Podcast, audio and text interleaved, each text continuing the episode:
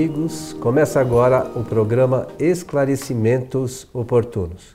Conosco, como sempre, Milton Felipe. Tá bom, Milton? Tudo bem, muito obrigado e disposto aqui já para este nosso programa. Gostaria é, de desejar a todos, gostaria não é bem o termo, né? Quero desejar a todos que os bons espíritos nos ajudem sempre. Meu amigo Milton, temos recebido diversos e-mails, né, solicitações para abordar alguns temas e temos feito aqui sempre na medida das nossas possibilidades. E hoje temos aqui mais um tema que nos foi encaminhado e diz assim: Somos espíritos imortais, já aprendi sobre esse ensinamento. Porém, resta-me resta ainda uma dúvida quanto ao que acontece com os espíritos após a desencarnação. Morreu, e aí? Muito bem. Olha, antes de mais nada, é, eu quero dizer, Coelho, que é, é muito grande o número de solicitações que nós vimos recebendo. E quero mesmo aproveitar a oportunidade e pedir a todos os ouvintes e também espectadores que escrevam para o nosso programa. É, façam as sugestões, observações a respeito de temas, porque esse é o conteúdo que nós trazemos aqui para a nossa mesa de trabalho é, na, para a gravação. Então, isso é, nos alegra bastante saber que aqueles que nos ouvem e nos veem se interessam eh, pelo estudo doutrinário a ponto de trazer, encaminhar, fazer referência a um assunto como esse. Então a pessoa diz que eh, já parte da afirmação de que sabe de que nós somos espíritos imortais. Isso é muito importante saber, porque penso, ela já sabe que nós não somos espíritos eternos. A pessoa que diz essa palavra, somos espíritos imortais, é uma pessoa que sabe que não é espírito eterno. E essa palavra eterno é, se destina, se indica, faz referência apenas ao Criador, que os homens chamam de Deus. Deus é uma palavra criada pelo homem para referir-se ao Criador, ao Criador. E, e, eterno só o Criador. Por que, que nós somos imortais e não somos eternos? É a primeira coisa que eu quero mencionar neste programa. Que eterno só é Deus, que não foi criado. Então, aquilo que não foi criado existe desde toda a eternidade, é eterno. Mas nós somos, fomos criados. Todos os espíritos pertencem à criação do Criador, à criação de Deus. Então, o espírito que eh, não existe desde toda a eternidade, porque ele foi criado, ele é, será imortal, porque não terá fim. Imortalidade. Não vai fenecer, não vai desaparecer. O espírito ele permanece pelo processo da imortalidade, que é uma lei natural de Deus. Imortalidade é uma lei natural de Deus. E o espírito é criado imortal para desenvolver todo um processo de evolução, partindo do ponto inicial que é o da, de, do não conhecimento. Do, quando o espírito dá início à sua evolução, ele não tem em seu reservatório conhecimento algum. Ele vai desenvolver experiências, reunir extratos do conhecimento e levar para esse reservatório, que é ele próprio. Estou falando assim só uma maneira de expor. Então, imortalidade e evolução. O espírito evolui até atingir a perfeição relativa, que nós não conhecemos, não sabemos quando será, porque não temos a ideia nem o pensamento do Criador. Imortalidade, evolução e o espírito, para realizar esse processo de evolução, fazer experiências, ele tem a seu favor uma lei chamada lei de multiplicidade de existências. ou seja, reencarnação. Reencarna tantas quantas forem as vezes necessárias até atingir esse grau relativo que eu mencionei agora há pouco da perfeição. Imortalidade, evolução, reencarnação. E para atender a essa necessidade, o espírito tem a liberdade de ação, a liberdade de usar os três atributos essenciais que é a inteligência, a vontade e o pensamento, da maneira como quiser, como puder, e fazendo as suas experiências. Olha que coisa simplesmente notável, liberdade. Todos os espíritos são livres para ir aprendendo e se movimentando ao longo dessa trajetória de evolução.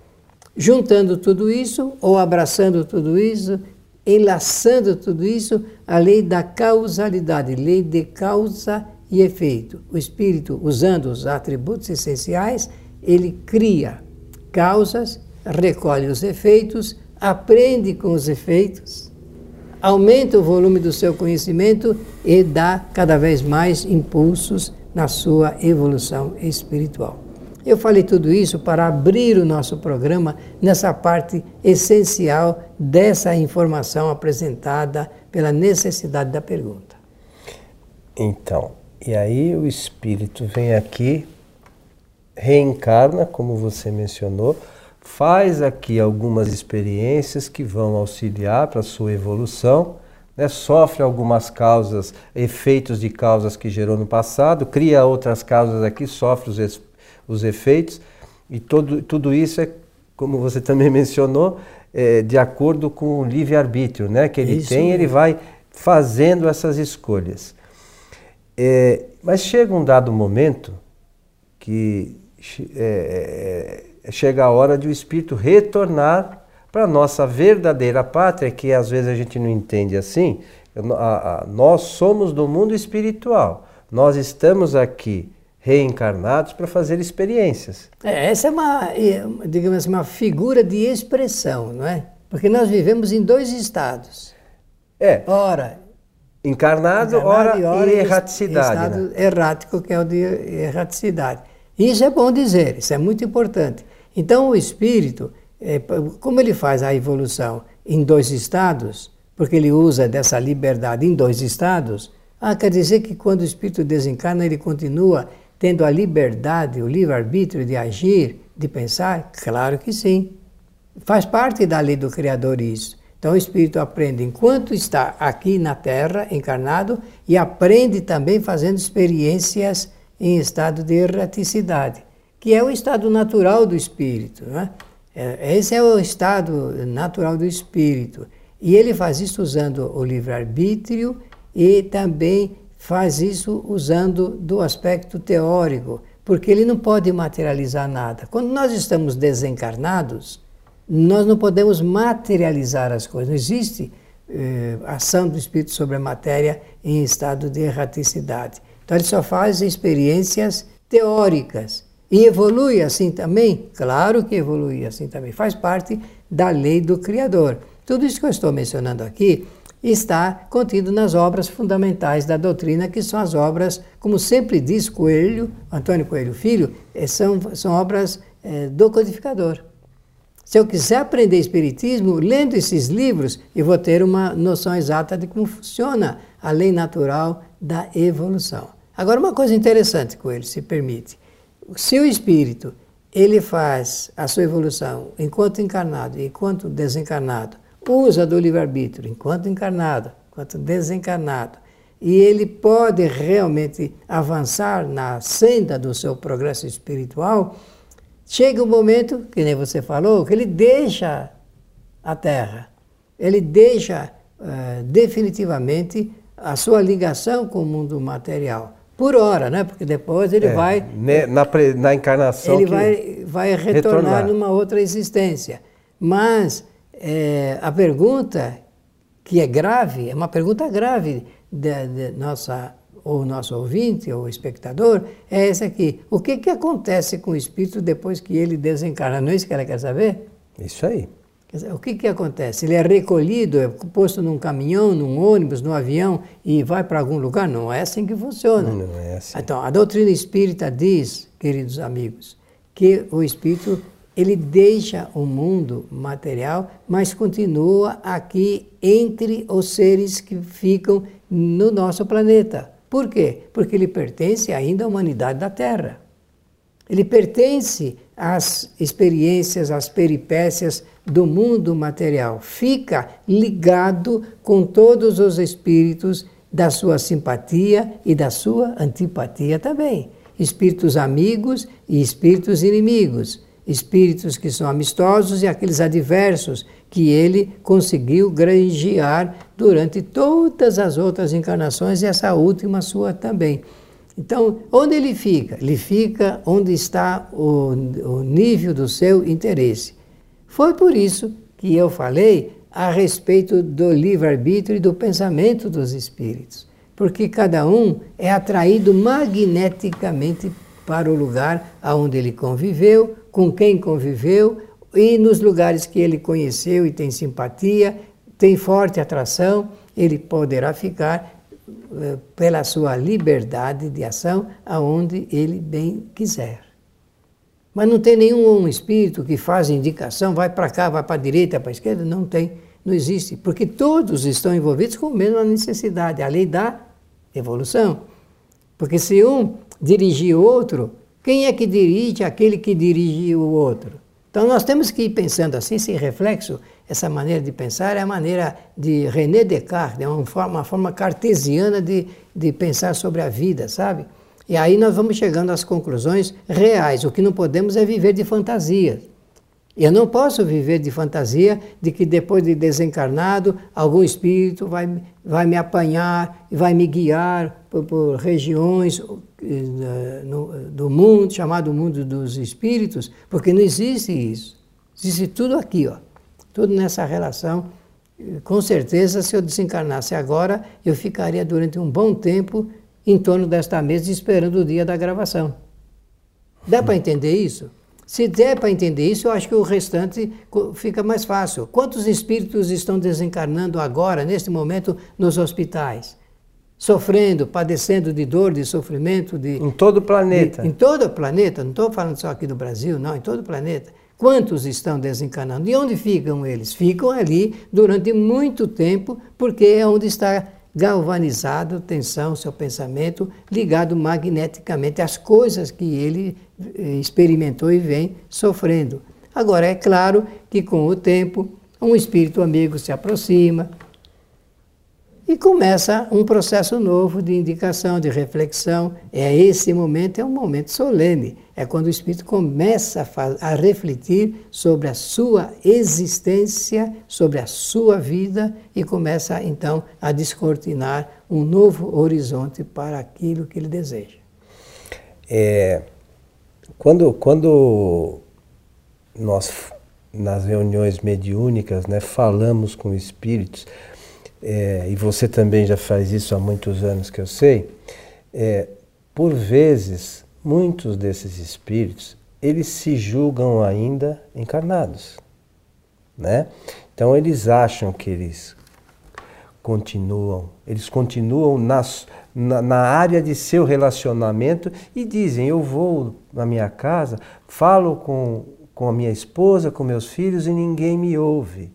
Vou no hospital, falo com o médico e ele não responde. E assim é que as coisas acontecem. Mas é, por vezes lá no Facebook do nosso programa, programa Transição, né? Nós colocamos algumas, alguns relatos da revista Espírita que são de espíritos que Kardec, com os quais Kardec conversou ou que é, outros médiums conversaram e passaram os relatos a Kardec. E essas informações são reais dos próprios espíritos.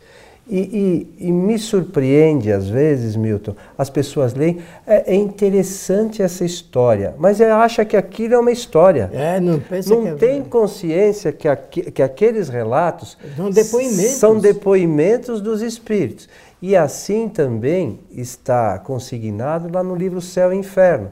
Então, se alguém quer saber o que acontece com o espírito que se suicida, leia lá no Céu e Inferno. São 60 e quantos depoimentos? Sete. 67 depoimentos de espíritos das mais diversas condições evolutivas. Então, o, outra coisa que eu acho de extrema importância, quando nós retornamos para o estado de erraticidade, a gente não fica nem melhor nem pior. Continua igual. A gente continua exatamente com os mesmos conhecimentos, com o mesmo, mesmo entendimento das coisas, ninguém vira santo, ninguém vira é, é, pastor, ninguém vira é, profeta, absolutamente nada. Nós nos mantemos com os mesmos conhecimentos que tínhamos aqui encarnados. Exatamente só, isso aí. Só não temos o corpo físico mais. E é como você mencionou no início, como espíritos, faremos novas experiências. Qual é a vantagem da doutrina espírita nesse sentido? Ainda ontem, nos nossos, na nossa reunião, a gente estudava sobre isso.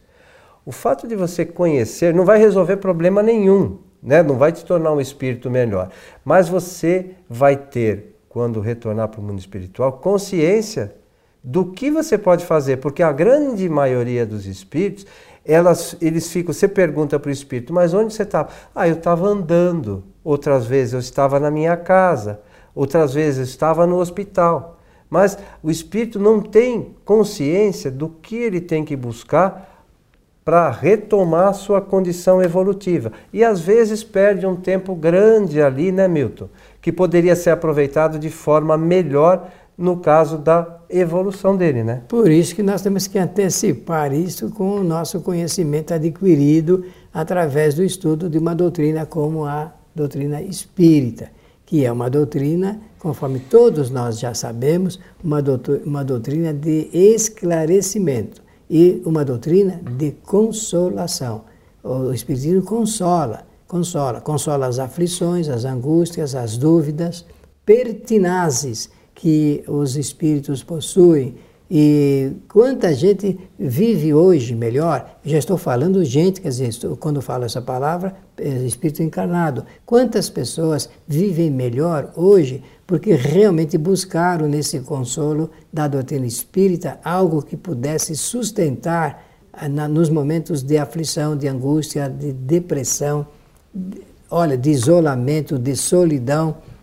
E nada é mais difícil do que passar por esses instantes. Acontece que o Espiritismo, esclarecendo como é, como é que funciona, funcionam as leis naturais, dá às pessoas uma garantia de que tudo isto é transitório. Não existe sofrimento permanente.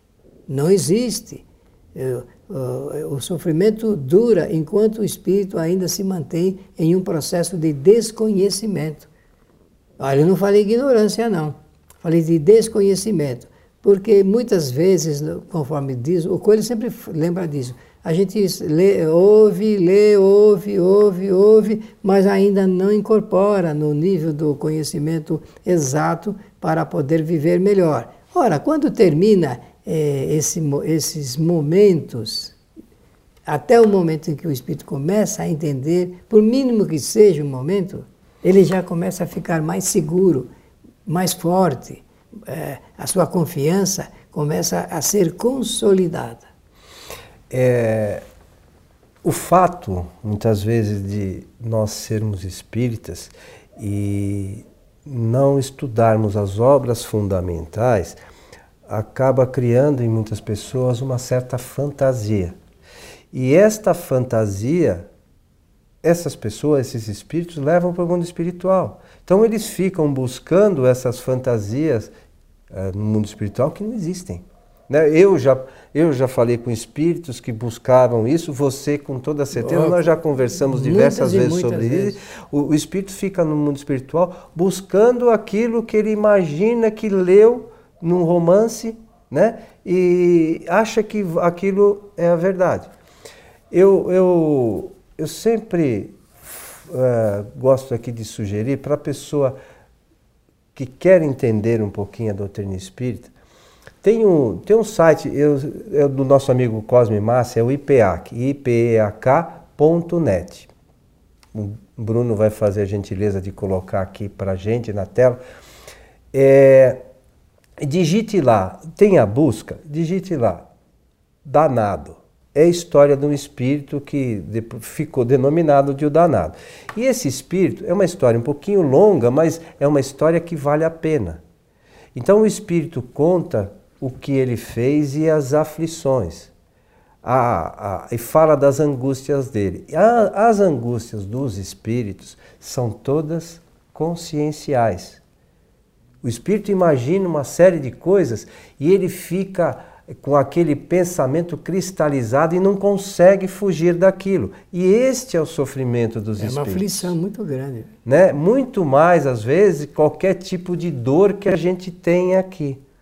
Então é importante que a gente entenda como essas coisas acontecem para não viver, como nós já fizemos aqui, já falamos outras vezes, no mundo da fantasia. fantasia né? né? Você ainda mencionou no início, né, meu? É, porque é extremamente perigoso. Né?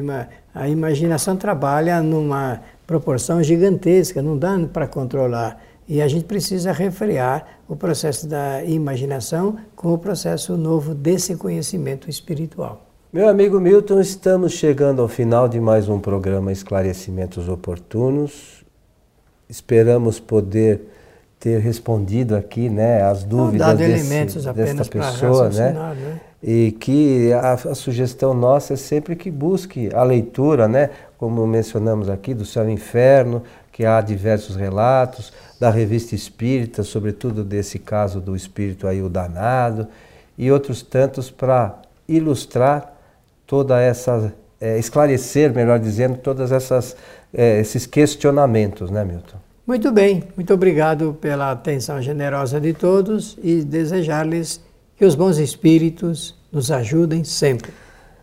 É, lembramos, como das outras vezes, que todo esse programa e todos os nossos programas anteriores poderão ser assistidos no nosso site kardec.tv. A todos um nosso abraço e até o nosso próximo encontro.